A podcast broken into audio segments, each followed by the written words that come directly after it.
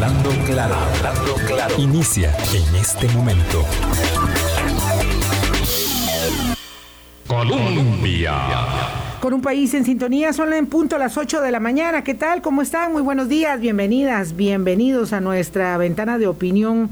Gracias por hacer parte de nuestro Hablando Claro, jueves 13 de enero.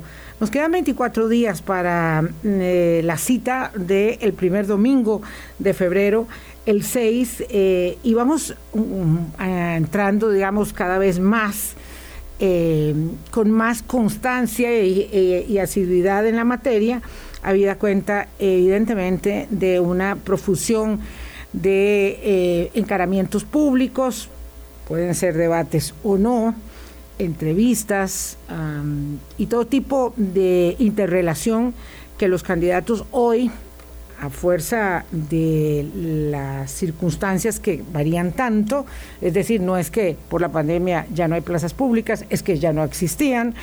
Entonces hay otras puestas en escena para vincular los candidatos, sus ideas, digo esto, digamos, mm, eh, con signo de interrogación, eh, y los electores y a los electores. Los medios de comunicación, nos, los tradicionales, nos convertimos en una vía más en esa eh, interrelación.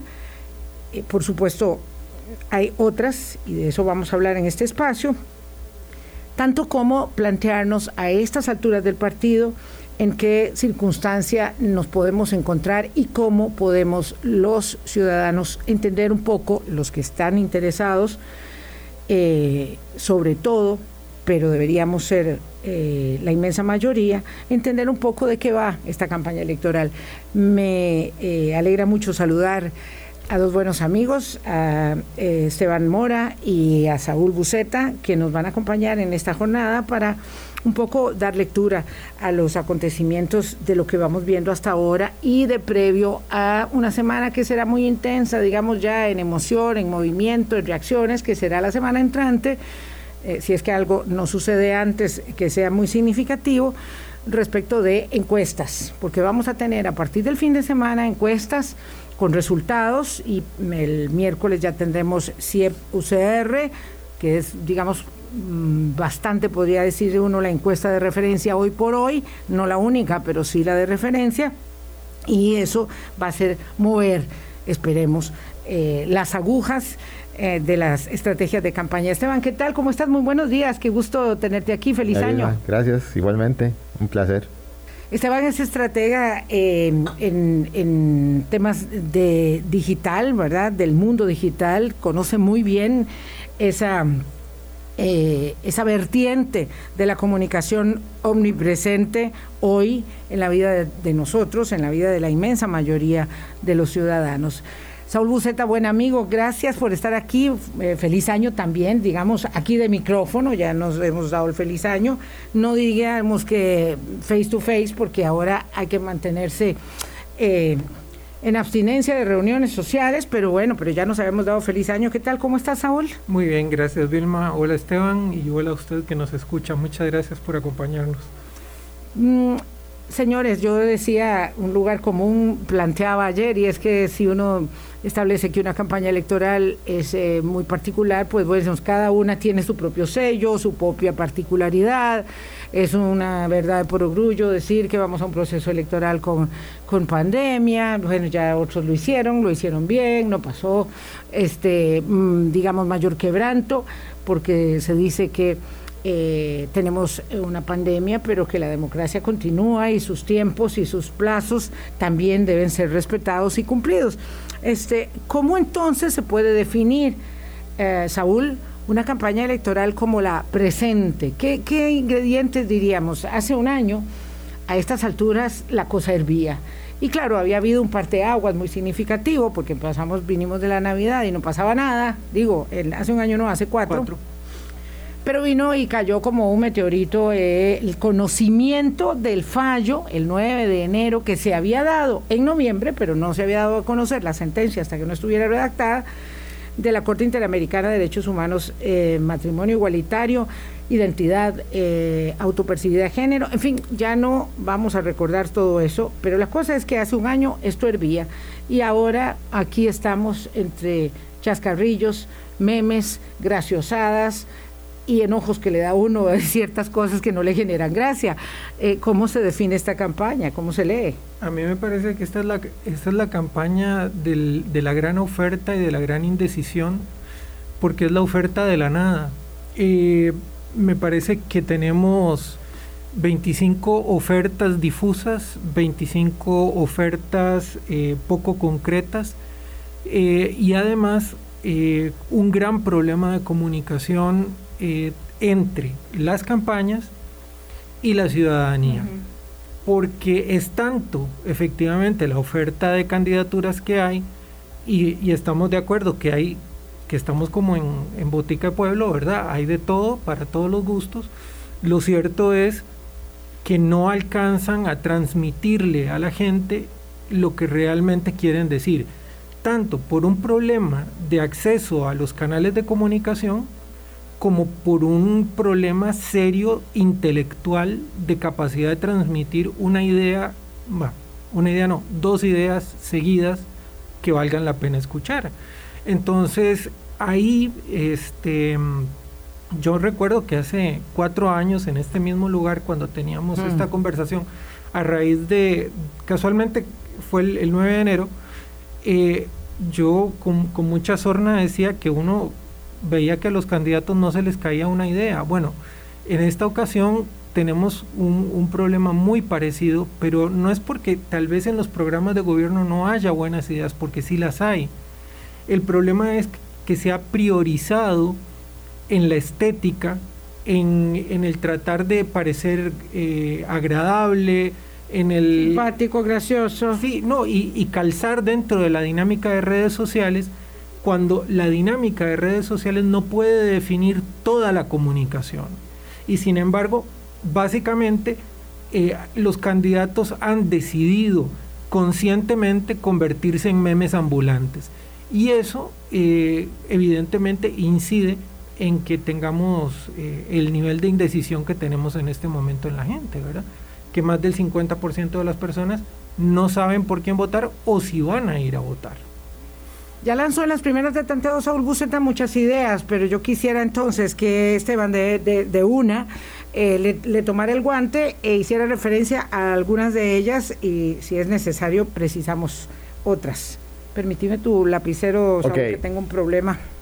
Este, coincido por completo con lo que dice Saúl, solo que yo no sería tan, tan light en, la, en, las opiniones. Entonces, entrele. O sea, digamos, eh, eh, es una campaña con 25 candidatos, todos sumamente flojos, estructuralmente débiles. O sea, eh, si el voto, como lo hemos hablado muchísimas veces, es completamente emocional, no hay ninguno que en este momento sea lo suficientemente atractivo para nadie. Ninguno es un candidato de plan A. Eh, ni la misma Linet Saborío, ni el mismo José María Figueres, que digamos que serían dos clásicos. Nadie es una, una opción de primera instancia. Entonces la sociedad va a tener que tomar una decisión por descarte. No quién es el mejor, sino quién es el menos malo, por decirlo de alguna forma. Y ahí es donde todos, eh, y me llama poderosamente la atención, cómo todos no logran aprovechar ese detalle para tratar de verse bien. Entonces, eh, memes ambulantes, como dice Saúl, de nuevo, también creo que está siendo muy light con muchas, muchas posiciones, porque para mí lo que están haciendo es no solo dañándose a sí mismos, es como si no se quisieran, sino dañando lo que, o sea, dañando la, política electoral. O sea, ¿qué es lo que nosotros estamos viendo los políticos? Que cada vez hacen más ridículos, tratan de llamar la atención, están desesperados porque alguien los vuelva a ver, ni siquiera saben cuál es su público meta, no saben por qué la gente vota por ellos, posiblemente tienen un montón de datos y no los entienden, entonces no saben qué decir son incapaces de articular, de nuevo, tomo la frase de Saúl, dos ideas, unirlas para hacer que alguien se quiera enamorar de ellos. Es imposible, no lo logran. Entonces, o sea, justamente escuchaba a Eli Feinsack decir en un programa de, televisión cuando le criticaron ese, ese TikTok sobre el helicóptero, que eso obviamente daña por completo su marca electoral. Claro. Que lo que, que había sido un éxito en el segmento en el que fue en el, en el que, en el que fue para el que fue diseñado, que era 25 o menos. Ok, el la gente de 25 o menos tiene tanta distracción que ese helicóptero fue 30 segundos más de distracción, no vas a conseguir intención de voto con eso. Eso fue una torpeza. Y alguien que lo vea seriamente no lo acepta así. Y cuando eso, cuando eso llega a Twitter, cuando eso llega a Facebook, llega por los mensajes de WhatsApp, ¿qué es lo que hace? Dañar tu marca. Entonces estamos hablando de políticos que no tienen ni una remota idea de cuál es el norte de su campaña, posiblemente tampoco tienen una idea de cuál es el norte que tiene que tener un país, que es lo más preocupante. Wow, eh, qué fuerte. Esteban, por favor. Perdón. Eh, no, no, no, está muy bien, está muy bien, a eso vinimos, hablando claro. Saúl, esto, el político, vamos a ver, la política es una cuestión muy seria, ¿verdad? Eh, es un oficio, es al mismo tiempo un arte, requiere de conocimiento, capacidad, entonces, el político tiene que saber de estrategias de comunicación, de manejo de redes, de acercamiento a medios, de entrevistas, o sea, o tiene que entregarse a un equipo que prácticamente lo desdibuja. Eh, ¿Qué es lo que sucede? Eh, yo no puedo entender. Les voy a poner un ejemplo. He visto dos videos de don José María Figueres tomando licor, ¿verdad? Por cierto, una cosa que me sorprende mucho en, la gente que anda con él es que le permitan estar en grupos pegados con personas sin mascarilla, lo cual da una idea muy inadecuada, ¿verdad?, de eh, la protección que le tienen y que se tiene y que refleja para los demás. Pero lo he visto dos veces tomando shot, de no sé qué, pero tomando, ¿verdad? Eh, ahí con uno, un programa, ¿verdad? Este, con unos señores eh, y luego en un lugar abierto donde está también tomándose un shot. Yo le preguntaba a alguien de Liberación por qué, por qué José María Figueres toma licor en, en un video para las redes sociales. Me dice, no lo sé. Y lo peor, Vilma me dijo, es que es abstemio. No puedo creerlo. Entonces, resulta que el señor no toma. ¿Ok? Si toma o no toma, pues ese es un asunto de la, de la, de la mm, esfera eh, particular. El tema es que lo hace abiertamente en, un, en una aparición pública. No sé si es que por no decirle que no a los que están con él o porque los, los estrategas le dicen que tiene que hacerlo para parecerse igual a cualquiera que se tira un tapiz en cualquier cantina o en cualquier eh, lugar público. ¿Esto cómo se entiende? ¿Cómo se entiende eso? ¿O para qué sentar a don Eliezer Feinstein a decir si come chifrijo o alitas de pollo o birra o whisky para que diga que toma whisky para que no se vea muy snob tomando whisky? Eh, digo, para que diga que toma birra siempre, ¿verdad? Y además cuál es la marca y, ¿verdad? toda esa cosa, ¿verdad? Eh, bastante absurda eh, de que va, es el candidato o es el equipo. Bueno, qué montón de preguntas en una sola, porque la verdad que me pones a cavilar más de la cuenta. yo en realidad lo que creo es que aquí no hay un objetivo primario de comunicación establecido con antelación. A ver, uno tiene que discutir con el candidato desde el inicio cuáles van a ser los límites de, la, de, su accionar. Si no, no hay, ningún, no hay ningún sentido.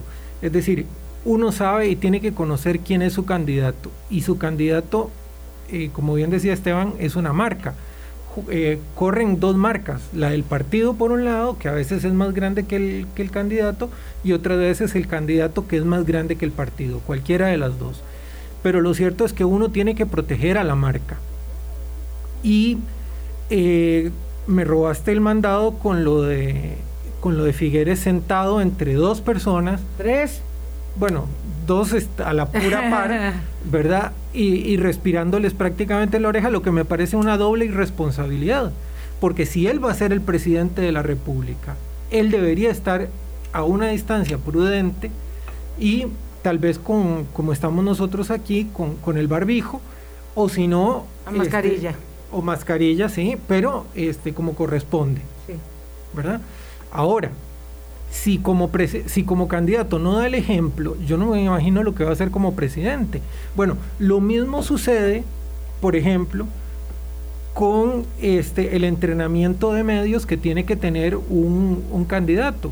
José María Villalta está permanentemente a la defensiva, tiene un miedo increíble y el otro día Ignacio Santos le tiró dos o tres videos de, de Boric y no tuvo los reflejos como para llegar y decir, mire, discúlpeme, o vamos a hablar de Boric o vamos a hablar de mí, porque yo no entiendo cómo es este asunto. Ni conozco al señor, ni conozco su partido. o, vamos a votar por Boric aquí, ¿cómo es el asunto? Por lo menos como para, para ganar un, un, un round en una, ¿verdad? Pero no, es decir, el Frente Amplio que también anda con mucho miedo, que tienen miedo de gobernar y entonces tienen miedo de decir lo que no es. Ayer John Vega lo corrió por izquierda a, José María Figueres, o eh, perdón, a José María Villalta. Digo, como que uno se pone a pensar que eh, en términos reales están mal asesorados, pero también no saben lo que quieren. Y entonces esa sumatoria pasa eh, con, con, tres elementos rápidos con los que cierro en la campaña de Figueres. Empiezan con el concepto del buen vivir. El eslogan es Costa Rica merece, ganar y ahora sacaron una campaña 911. Es decir, rescatar a Costa Rica. Sí. Y una que dice volveremos a tener, volvamos a tener presidente. Esa, esa en particular mm, me indigna un poco. Es, es como, como si no tuviéramos una democracia que funciona. Está bien, pero decime cuál es el eslogan. Es decir, cuál es tu lema de campaña. De todos. Si tenés cuatro en cuatro meses. Exactamente. ¿Y para dónde definís al candidato? Exacto. Pero entonces, es que ese es el problema de construcción. ¿Por qué? Porque estamos tan enfocados en la parte de marketing y todo se ha reducido al marketing que se olvidan que lo que realmente la gente necesita es una visión y una esperanza. Y no que, le digan que la esperanza va a ganar o que si hay esperanza como dos candidatos. No, es que la gente necesita una visión como para decir, ay, ya tengo de qué agarrarme. Sí, eso es muy curioso, ¿verdad? Villalta, eh, Villalta eh, desde un polo del espectro y Fabricio desde el otro, tienen el mismo leitmotiv, ¿verdad? Es un este, chiste, es un chiste. Sí, es, sí eh, eh, es muy particular. Ahora, no toda la comunicación es comunicación en redes sociales, pero parece que por ahí es donde han determinado que circule la campaña electoral. Ayer lo decíamos en la noche en suma electoral con Rotsay Rosales y Mario Quiroz. Por cierto, si lo quieren ver, se los eh, recomiendo que lo repasen, fue muy ilustrativo también. Eh, la verdad es que la mayoría de la apuesta va por, la, por las redes sociales, eh, por las vallas y justamente los tres primeros lugares que son José María Figueres, Linet Saborío y Fabricio Alvarado también tienen apuesta en televisión, en, en spot eh, de televisión que, son muy caros y que solamente los que tienen acceso a eh, créditos privados pues pueden tener eh, spot de esa naturaleza. Entonces, ¿qué es lo que sucede? El candidato realmente tiene que tener más contundencia y decir, no, a mí no me pongan a hacer payasadas porque yo no las voy a hacer. hagan lo que quieran, pero no me usen, no, no me quiero sentir así porque digamos la campaña de doña Linet Saborío es mucho más sobria, eh, digamos que los memes corren por otro lado y son producto de la elaboración de terceros y seguramente de rivales políticos que dicen, ojo, ponga atención que esta señora este, no dice sí ni no, siempre está dubitativa y no quiere asumir posiciones, pero ciertamente es una campaña mucho más sobria. Es que yo, yo comparo las, bueno, una campaña electoral debería ser como una, como, como una conquista en una pareja. Wow. Vos tenés. quisiera enamorarme. vos tenés que ir a convencer a la otra persona por lo que sos y no por lo que tenés. Entonces, cuando vos estás desesperado por llamar la atención, vas a empezar a hacer tantas estupideces que lo que vas a hacer es alejar a la otra persona. O en el mejor de los casos, te va a querer por lo que tenés y no por lo que sos. Entonces, ¿qué es lo que está pasando con todo este montón de cosas cuando Figueres aparece tomando licor, cuando aparece rodeado de gente? Lo que están viendo a ver es cómo llaman la atención de la otra persona, pero no están haciendo que los vean a sí mismos. Y si lo que es por adentro es afuera, lo que están enviando es el mensaje equivocado. ¿Qué es lo que están, ¿Cuál es el mensaje que está enviando Figueres? Soy un irresponsable. Pero ojo como eso empata con la percepción que la gente tiene de él. Oh, pero entonces peor. Exacto. Entonces, en vez de ver cómo pule la marca, lo que está haciendo es validando lo que la gente piensa de él.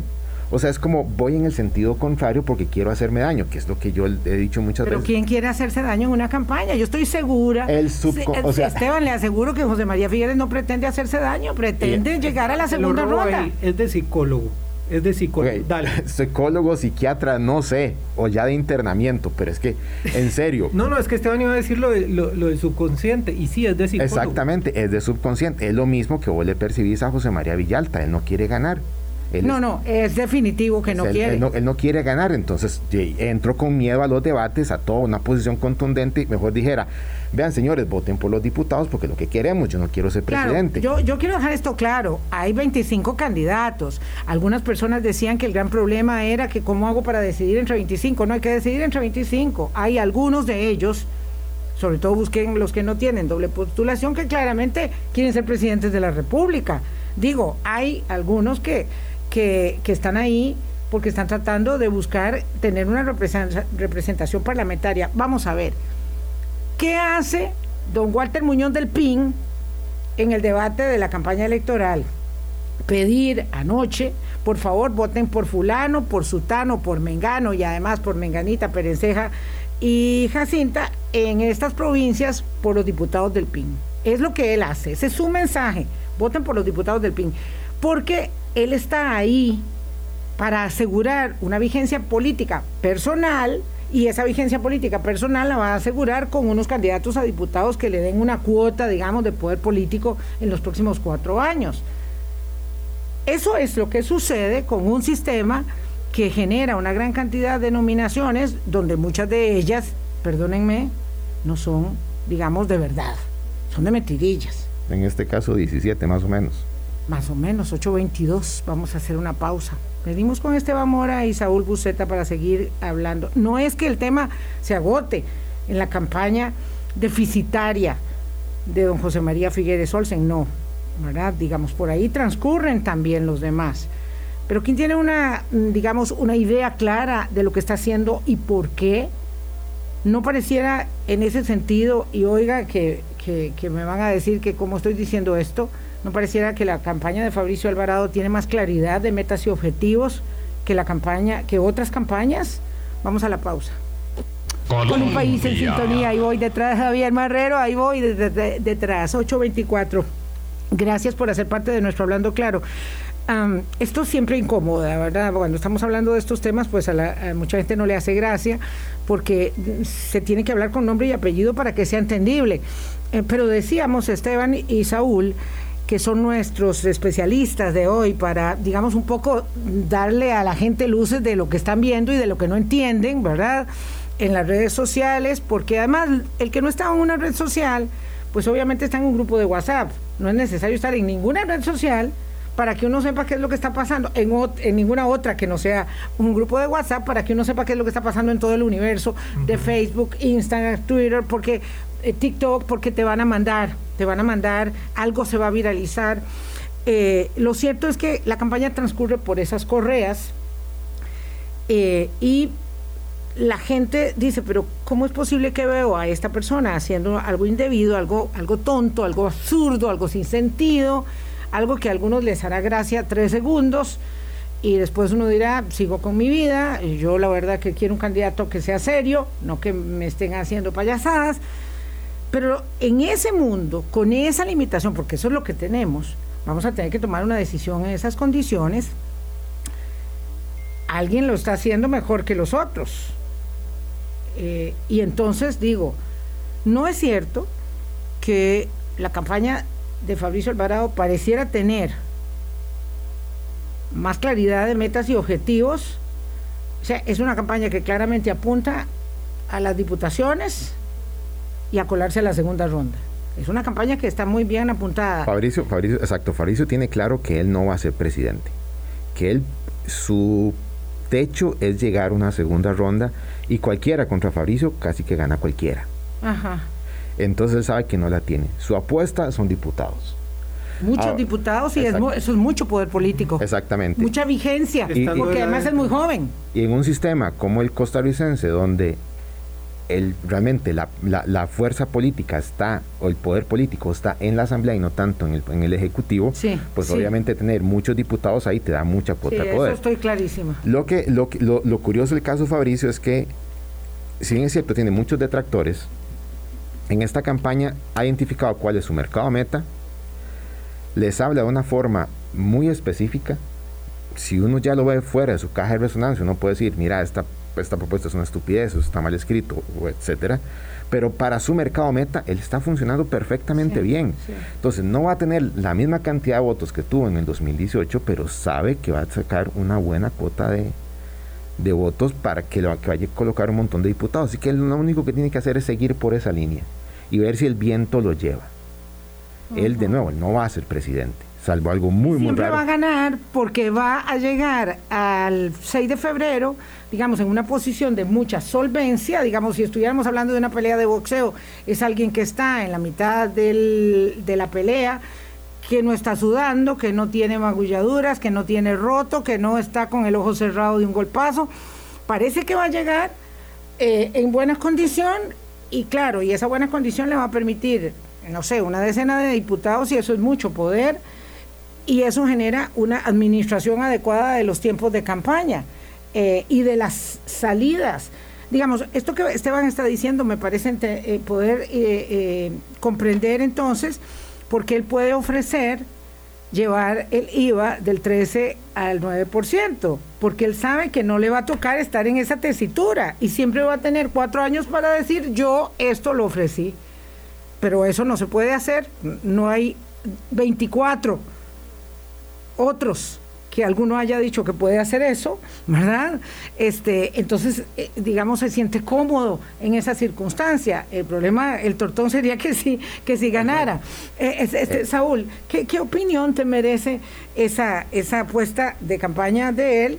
Y de paso, amarro. Y la campaña de doña Linet, que es como una no campaña, pero una no campaña es una campaña porque los silencios también hablan, también dicen donde ella ha sabido administrar o quienes la dirigen han sabido administrar eh, adecuadamente sus vulnerabilidades para que no sea demasiado expuesta y que eso le permita también el objetivo, porque el objetivo es llegar a la segunda ronda. En el caso de doña Linet está el hecho de que ella está consciente de sus debilidades y se ha permitido asesorar.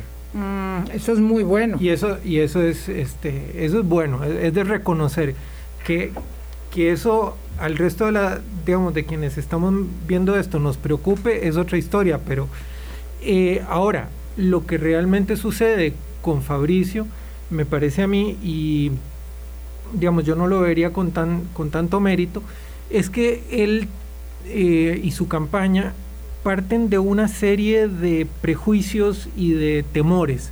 Entonces, toda su campaña está basada en, vean, no somos los mismos improvisados que llegamos a la Asamblea Legislativa hace cuatro años, número uno.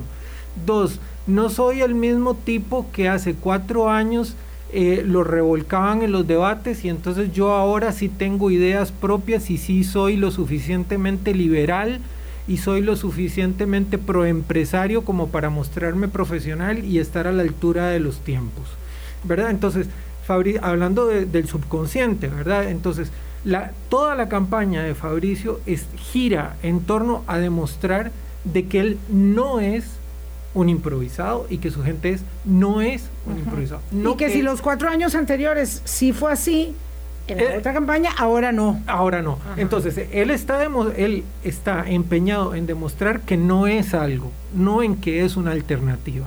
De hecho, este proyecto, el famoso proyecto del, del- del- del corredor seco, el canal seco, que, que- que bueno, que se lo han traído abajo porque dicen que es Tenemos muy 30 caro. años o más de hablar Exacto. del bueno, tema, sí. nada, México lo va a construir.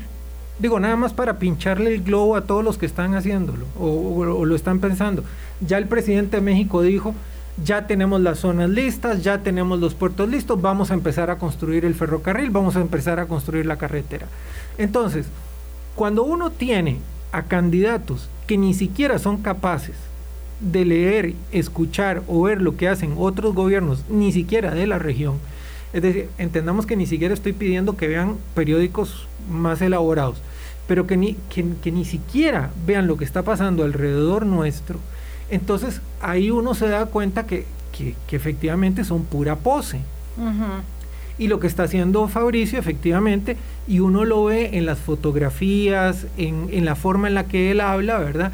Es siempre esa pose de yo sí puedo, de eh, véame serio, eh, crea en mí. El día en que Fabricio se suelte, es decir, que realmente se comporte como quien es, una persona de carne y hueso como nosotros, que no tenga que hablar y, ¿verdad? Porque habla a la carrera para tratar de largar todo y decir todo lo, mucho que sabe, ese día probablemente se vuelva creíble. Entonces, yo no sé. Pero pueda perder.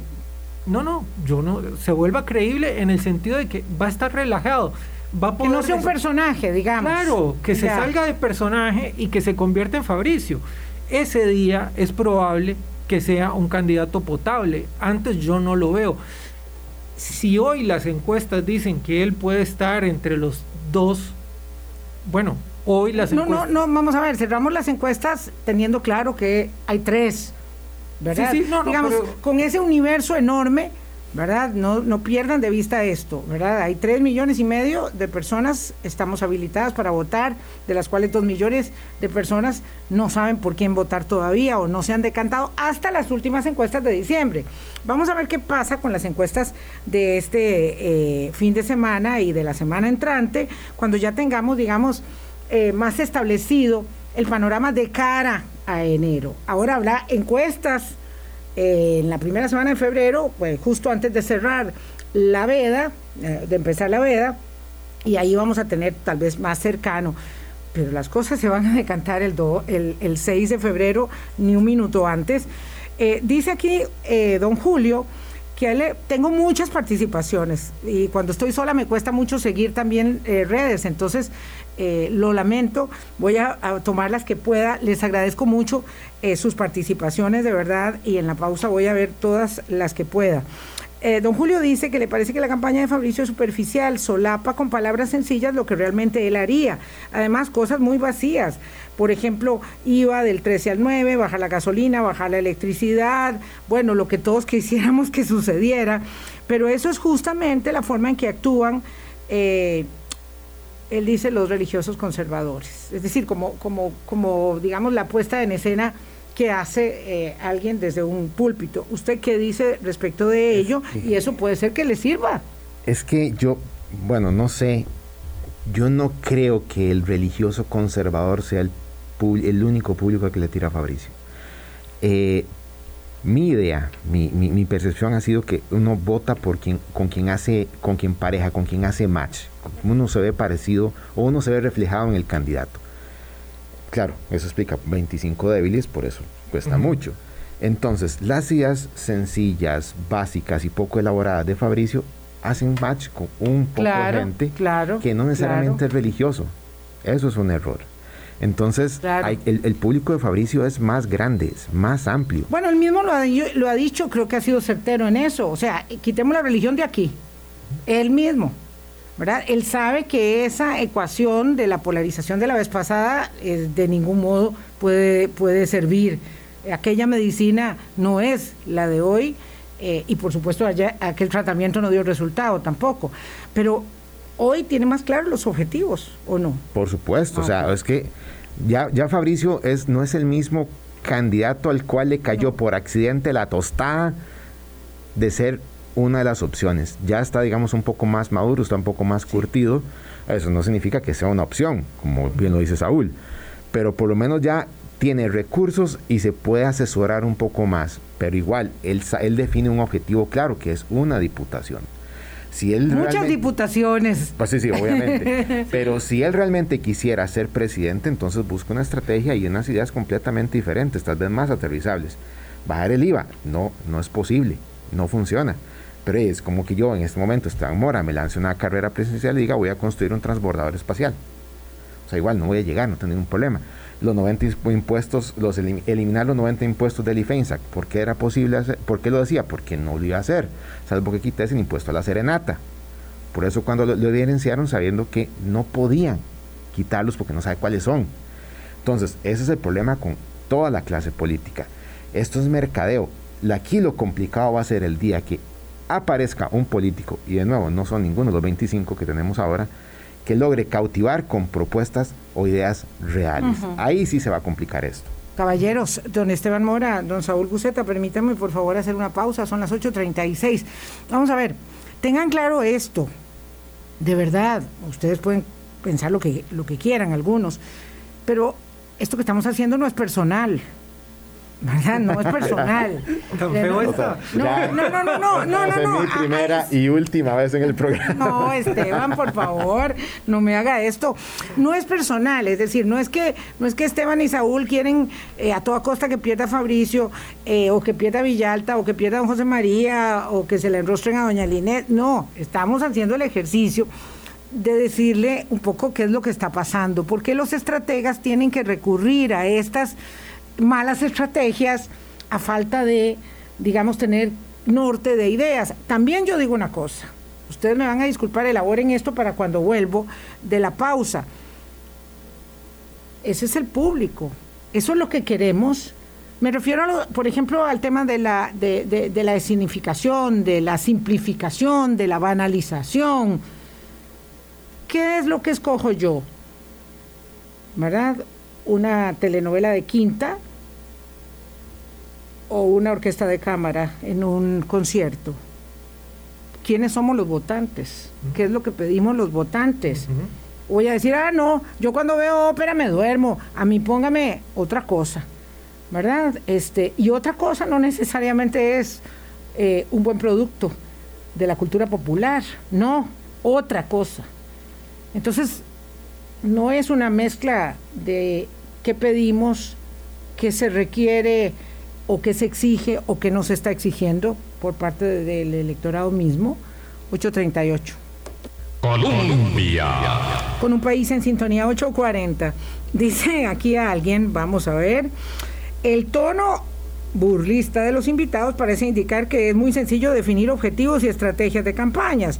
Ahora, si es tan fácil verlo, ¿cómo es que personas encargadas de la comunicación de las campañas no lo están haciendo, no lo están viendo así? porque no los contratan a ustedes, por ejemplo, o es que personas con la calidad de ustedes no tienen interés en trabajar en campañas electorales. Eh, vamos a ver. Pues yo porque soy demasiado caro, no sé vos, Saúl. ya entiendo por qué no me han contratado nunca. Gracias. Esa es, una porque soy muy, burlista. Este, no, eh, yo lo que creo y la, y la respuesta que corresponde en este caso es que definir objetivos puede eh, ser sencillo o no sencillo, pero realmente es una parte importante del trabajo que sí se puede hacer. El tema es mantener la coherencia a lo largo del tiempo en una organización y en una campaña y eso demanda una estructura vertical. Verticalísima. Muy, vertical. Pues democracia lo que debe haber. Ahí adentro no existe la democracia, eh, correcto Vilma, ahí demanda mucha disciplina, se demanda mucho poder y quien toma las decisiones, buenas, malas o regulares, las toma y se respetan. El problema es que muchas veces hay muchos, eh, muchos caciques y dos indios y entonces él ahí este eh, se, se, muere en, en la acción. Muchos indios repartiendo la chicha, digamos, mucha gente tomando decisiones sin el conocimiento. Pero por supuesto, y, es, y ese es el problema eh, que está sucediendo en, en, muchas campañas. En otras campañas lo que termina sucediendo es que no tienen plata para contratar a nadie, en el mejor de los casos, ¿verdad? Y entonces normalmente la, la campaña la maneja mi sobrino y entonces mi sobrino es el que hace redes sociales, porque como él sabe de eso, entonces ahí yo, yo le diría a, la persona que pone este, este mensaje, que aunque le agradezco muchísimo, su cumplido. El, cumplido, eh, hay que entender de que una campaña política no es solamente a partir de un estratega, sino de un conjunto de personas que tienen que estar muy bien alineadas y este, de un candidato que también tiene que estar muy bien disciplinado. Claro, claro, vamos a ver, dice que alguien que puso el programa tarde y que cree que los invitados solo critican y no aportan. Bueno, es que nosotros estamos aquí evaluando lo que están haciendo los equipos de campaña. Es que eso es lo que toca, ¿verdad? Vamos a ver, pero quiero volver a esto, a este planteamiento que hice antes de la pausa. Este es el punto, dicen eh, dos personas. Lo cierto es que esto es lo que el público está demandando. Mi querido amigo Yacim también coincide con eso. Es una realidad, que es lo que la gente desea consumir. Si la gente no sabe qué es lo que, lo que eh, vamos a ver, creo que la gente no sabe también lo que quiere, por eso los candidatos encajan dentro de esa realidad. Votantes y candidatos están en el mismo nivel, o porque tampoco estos candidatos no salieron de otro planeta. A ver, Esteban dice que no, por favor. No, no, no. A ver. Prueba de que eso es completamente falso es que el, entre el 60 y el 80% de la gente no tenga claro por quién va a votar. O sea, si vos no puedes decantarte por, una, por, por uno de los 25, es simplemente porque ninguno te convence. O sea, sos público y además no te están convenciendo, o sea, no están haciendo match con vos. ¿Qué es lo que está pasando aquí? Y es que la gente, el, político, se le olvidó poner la vista donde correspondía y es en la gente. El político habla desde sí mismo. Tomen en cuenta que todo político habla desde el yo. Yo soy el mejor, yo lo voy a sacar adelante, yo voy a hacer esto, conmigo vamos a llegar yo, yo. al primer mundo, etcétera. La gente no vota ni por un político ni por un partido. La gente vota por sí misma. La gente tiene que estar consciente de su realidad para ver quién hace match con esa realidad. Entonces, mientras eso no suceda, mientras ninguno le hable a la gente, desde la gente, desde la perspectiva de la persona, todos, absolutamente todos, e incluyo aquí a la misma Linet Saborío, todos son opciones de descarte. Con ella sí, o sea, es ella Con ella sí y no. O sea, con ella no sé. O sea, todos los candidatos son débiles, estructuralmente débiles. La, gente se está decantando porque tiene 22 días para tomar una decisión y votar. Entonces, aquí básicamente estás tomando una decisión a la fuerza. Es como un examen que ya no te queda tiempo, este, el profesor está recogiendo y tenés dos preguntas que rellenar. Escriba lo que sea a ver qué sale. Eso es lo que está pasando aquí. Eso va a pasar el 6. Correcto, está pasando. No hay otra forma, porque las, las campañas son extremadamente erráticas.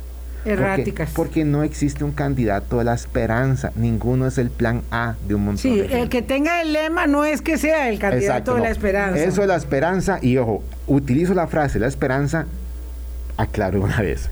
Porque la gente vota por tres emociones. Son tres emociones. El corazón. Miedo, esperanza y enfado o castigo. Entonces, alguien que le despierte la esperanza, ok, ese va a ser el candidato de la esperanza, y ustedes lo ven con los números, significa que no hay. Entonces, los candidatos se les olvidó ver lo más importante claro, al pueblo. Mario Quiroz decía anoche, que también es un especialista en estrategia, decía anoche que todas las campañas tienen el mismo defecto, que están enfocadas en la en el candidato, nada más. Exacto, en el hablan del, del yo. Claro, y además con la dificultad que entraña el hecho de ser reconocido eh, para estar en una campaña electoral. Yo siempre pongo esto de ejemplo con algo que no está en vigencia en este momento y es eh, la precampaña del Partido de Liberación Nacional. Finalmente fue entre dos viejos conocidos, que eran Rolando Araya y José María Figueres. Roberto Thompson y Ricardo Benavides quedaron muy, muy abajo, siendo personas muy vigentes en la política de hoy Carlos Ricardo con un currículum, digamos, mucho, muy visible y sin embargo no era reconocido, porque la gente no está en el ajo, no son nosotros que estamos 24/7 casi metidos en esto. Saúl, em, vamos a ver, alguien me estaba pidiendo aquí, y yo sé que también eh, Esteban quiere hablar de eso, alguien me estaba pidiendo aquí que habláramos de otros candidatos, pero es que sí, en los cinco primeros lugares, digamos, eh, ya hablamos mucho de los tres. Si además Villalta está en el, creo que cuarto lugar, y no quiere ser presidente, claramente el Partido Frente Amplio nunca desarrolló vocación de poder.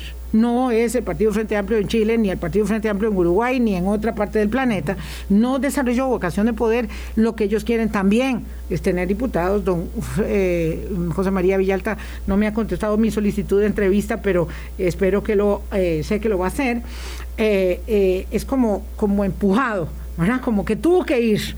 No tenía mucha gana nos queda don Rodrigo Chávez, porque don Rodrigo Chávez se metió en la pelea con un mascarón de proa que se llama Pilar Cisneros. Antes de ayer estaba haciendo un ejercicio para un cliente que no, tiene nada que ver y me encontré una entrevista entre Pilar Cisneros y, y Jorge Luis Pinto. Y en esa entrevista Pilar Cisneros le decía, bueno, pero es que usted está como todos los políticos que prometen que vamos a ir al mundial y entonces le tira una declaración. Y fue una entrevista muy famosa. Sí, de Hernán Medford que decía que íbamos a ir a, Sudáfrica y al final no fuimos. Y sí, al final no, este, de, nadie cumple. Y entonces este, le responde Pinto que bueno, que, los políticos también tienen derecho a prometer y a, y a, soñar con lo, que, con lo que se quiere. Pilar Cisneros junto con Graving Moya son dos personas responsables por lo que está pasando en este momento, en parte. Porque fueron ellos quienes desde en su discurso se dedicaron a decir que la política no sirve, que, que todo en la política está mal, que todo lo que es política es cochinada. Y entonces, ahí es cuando... Y corrupción. Y corrupción. Y entonces, ¿qué sucede? Que encima de que tenemos una oferta sin esperanza, es decir, que decía Sartre que la esperanza es la certeza de que algo va a suceder, ¿verdad? O sea, no tenemos una, realmente una, lo que tenemos son cuatro años más de incertidumbre, como hemos venido teniendo a lo largo de, los últimos 25. Lo cierto es que eh, Rodrigo Chávez, y al igual que el resto de los candidatos, se han dedicado a destruir la autoestima de este país y con eso nadie va a ir a votar. Es decir, si yo lo único que digo es, este país es una porquería, pero vean lo bien que hice en Rumania, vean lo bien que hice en Uruguay, como si Uruguay y Rumania dependieran de, que Rodrigo Chávez alguna vez haya tenido algo que ver con ellos, realmente a uno le preocupa, a uno le preocupa ese tipo de discurso. Eh, no solo como lo retrata él como persona y candidato, sino que también a dónde está llevando la campaña, ¿verdad? Esta campaña es Rodrigo Chávez, el resultado de, estar hoy en quinto lugar, o es Pilar Cisneros, o, cómo se lee, cómo lo lee usted, porque nos quedan cuatro minutos. Rodrigo Chávez y Pilar Cisneros son producto del odio y el descontento de la gente. Ya medido en encuestas, el voto por Rodrigo Chávez es más del 95% hombres, gente que ve correctamente en que alguien haga lo que él hizo, que es acosar. Hay gente que no tiene ningún problema con eso. A nosotros nos puede parecer muy asqueroso, pero la gente, hay gente que no tiene ningún problema con eso porque vive así todos los días. Obviamente mujeres, mujeres no van a votar por Rodrigo Chávez, pero si nosotros no van a votar mujeres aunque aunque Pilar sea la lideresa de esa campaña. No, porque lo, el voto por al menos por Rodrigo Chávez, el voto por cualquiera de los dos es un voto por alguien que está descontento alguien que está buscando agresividad, alguien que está buscando venganza. Claro. Rodrigo Chávez y Pilar Cisneros son los Juan Diego Castro de la campaña anterior.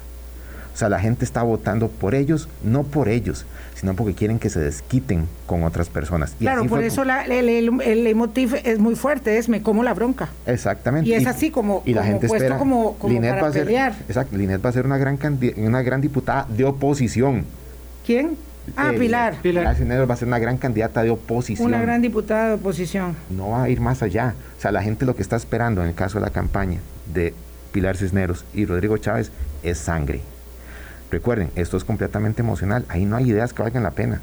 No. Es emocional. Lo que están buscando es venganza. Están buscando sangre. Wow.